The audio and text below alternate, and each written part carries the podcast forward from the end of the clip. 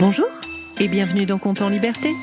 Je suis Eve Lodenbach et dans quelques instants vous allez entendre une histoire unique au monde puisque c'est la vôtre. Compte en Liberté, c'est le podcast que je crée pour et avec les enfants. Chaque mercredi, je vous propose une histoire originale dont les ingrédients secrets m'ont été donnés par des enfants. Et cette semaine, je remercie l'enfant que vous allez entendre tout de suite et qui m'a inspiré cette histoire. Je m'appelle Alia Isha, j'ai 5 ans. Pourtant, les pays n'ont pas la même forme.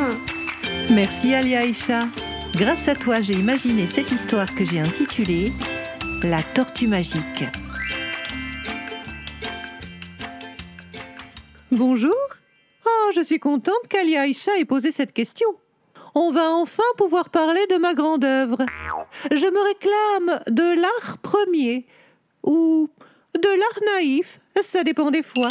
Bon, disons simplement que si notre terre ressemble à ce que vous connaissez, c'est que j'y ai posé ma patte. Enfin, mes pattes. Je suis une tortue lutte et je suis immortelle. J'ai connu les dinosaures, vous savez. On dirait que ça vous impressionne, les dinosaures.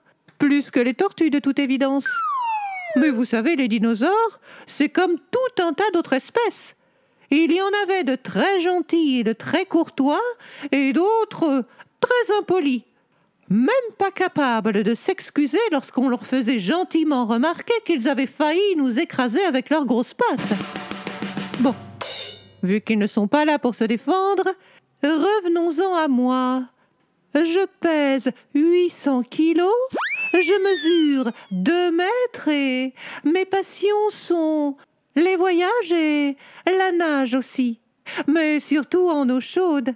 Oh, quand je suis lancée dans la mer, on ne m'arrête plus. Bon, quelquefois, il faut quand même faire attention au bateau. J'ai pas mal de copines qui se sont fait attraper dans les filets des pêcheurs. Bon, nous sommes une espèce protégée, les pêcheurs ne font pas exprès, mais qu'est-ce qu'on s'entend pas dire? Oh la tortue, il est pas assez grave mon bateau. Tu sais combien ça coûte un filet?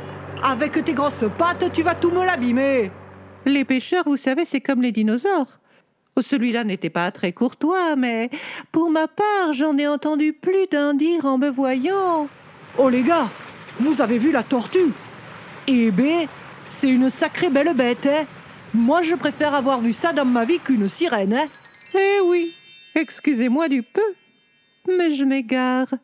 Alors, la forme des pays. Bon, il faudrait quand même que je vous parle du jour de ma naissance.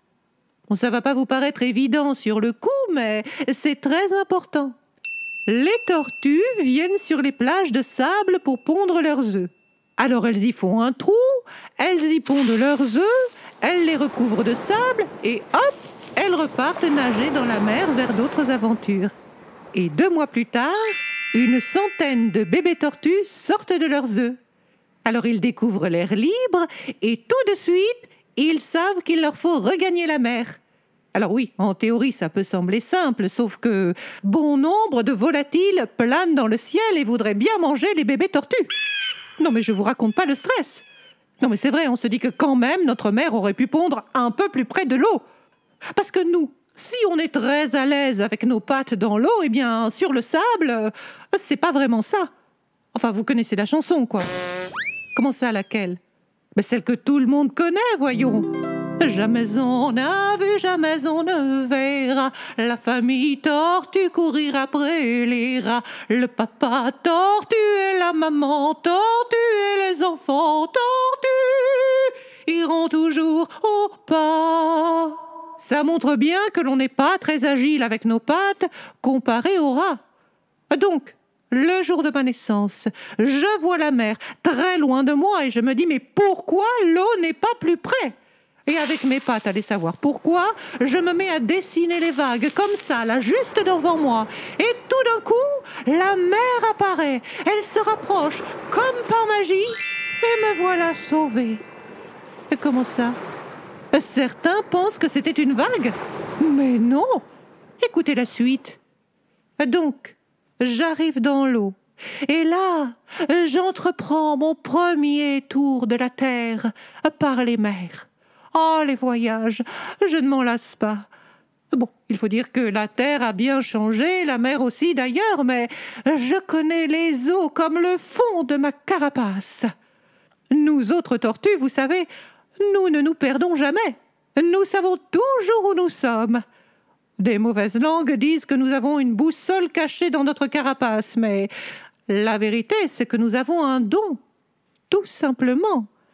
Nous avons un extraordinaire sens de l'orientation, ce qui est loin d'être le cas des humains. Ils ont du mal, et ils ont toujours eu du mal, si vous saviez. Euh, tenez, je me rappelle encore du Romain Vitruve. Il avait inventé une machine pour mesurer les distances. Alors c'était une espèce de roue crantée qui faisait tomber un petit caillou dans un bol à chaque fois qu'il avait parcouru mille pas. Alors après cela, on comptait les cailloux pour connaître les distances. Et grâce à Vitruve qui jouait au petit pousset, les Romains ont créé la première vraie carte routière. Et si je me souviens bien, elle faisait 7 mètres de long. Non mais vous imaginez combien c'était pas pratique. Et puis après, au Moyen Âge, pour mesurer les distances, on comptait combien il y avait de jours de marche entre deux endroits. Alors vous avez bien dû le remarquer en vous promenant avec d'autres personnes. Certains marchent très vite, d'autres sont toujours à la traîne, et en plus de cela, tout le monde n'a pas la même taille de pied. Non mais comment voulez-vous que l'on soit précis dans des conditions pareilles? Avec de telles approximations sur la première carte du monde qui a été dessinée, eh bien il n'y avait même pas l'Amérique.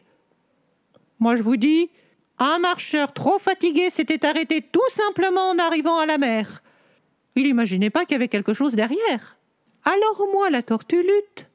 Après des milliers de tours du monde, j'ai voulu aider les humains à connaître leur planète. Oh oui, je sais, j'ai toujours été très gentille. Et lorsque j'allais pondre mes œufs, avant de revenir nager, j'ai commencé à dessiner les pays du monde entier pour aider les humains à faire leurs cartes. Bon, j'ai pas fait ça tout d'un coup, mais pays après pays, et au gré de mon inspiration du moment. Et je chantais toujours cette petite chanson quand je dessinais dans le sable. C'est la lutte géniale qui dessine notre monde. Il est beau, il est spécial, et voici un joli pays.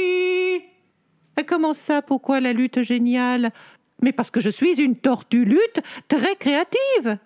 Une poétesse même, je dirais. Et tenez, lorsque j'ai dessiné l'Islande, eh bien j'y représentais un canard. Ah, ça vous aviez bien remarqué. J'aime beaucoup les animaux. Regardez bien, l'Angleterre. C'est un lapin debout, ses pattes arrière repliées et ses oreilles aux aguets. À côté de lui, j'ai fait un petit mouton l'Irlande. Pour la Norvège, la Suède, la Finlande et toute l'Union soviétique, j'avais un grand projet. Je voulais les réunir dans un magnifique dinosaure. Oui, on aperçoit un peu sa tête et je vous assure que ça aurait été un dinosaure très poli, mais si j'ai des pattes magiques, elles ne sont pas toujours très adroites et du coup, bah, ça donne ce que vous connaissez. Mais je ne me suis pas laissé abattre. J'ai continué mon œuvre. Pour la France, j'ai fait une étoile. Oui, bon, c'est l'intention qui compte, d'accord? Ensuite, l'Italie, une botte. Ça, tout le monde est d'accord. Et sa pointe est sur la Sicile, qui est un petit bateau. L'Afrique, une immense grappe de raisin. Oh, C'était un jour où j'avais vraiment très faim. Et puis, oh, L'une de mes œuvres préférées, c'est le cœur immense que forment le Brésil et tous les pays qui l'entourent. Comment ça? Mais bien sûr que c'est un cœur. Oh, mais ça dépend dans quel sens vous regardez. Et vous savez quoi? À chaque fois que j'achevais un de mes dessins sur le sable, eh bien, la terre se mettait à trembler.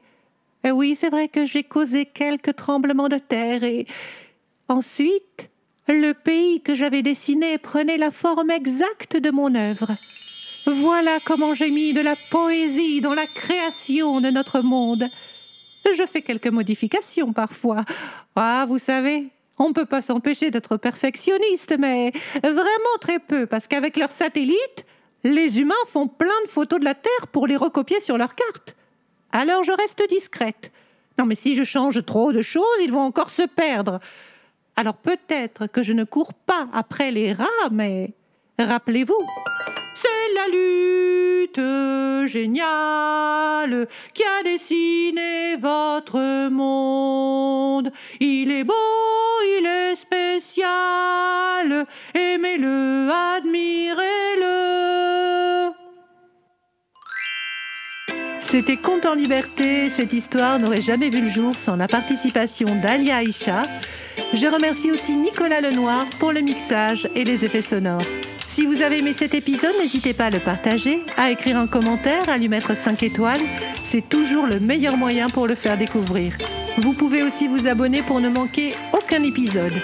Et si vous souhaitez participer à la création des prochains comptes en liberté, n'hésitez pas à vous abonner à notre page Facebook, à notre compte Instagram ou à nous laisser un message sur le site de Compte en Liberté.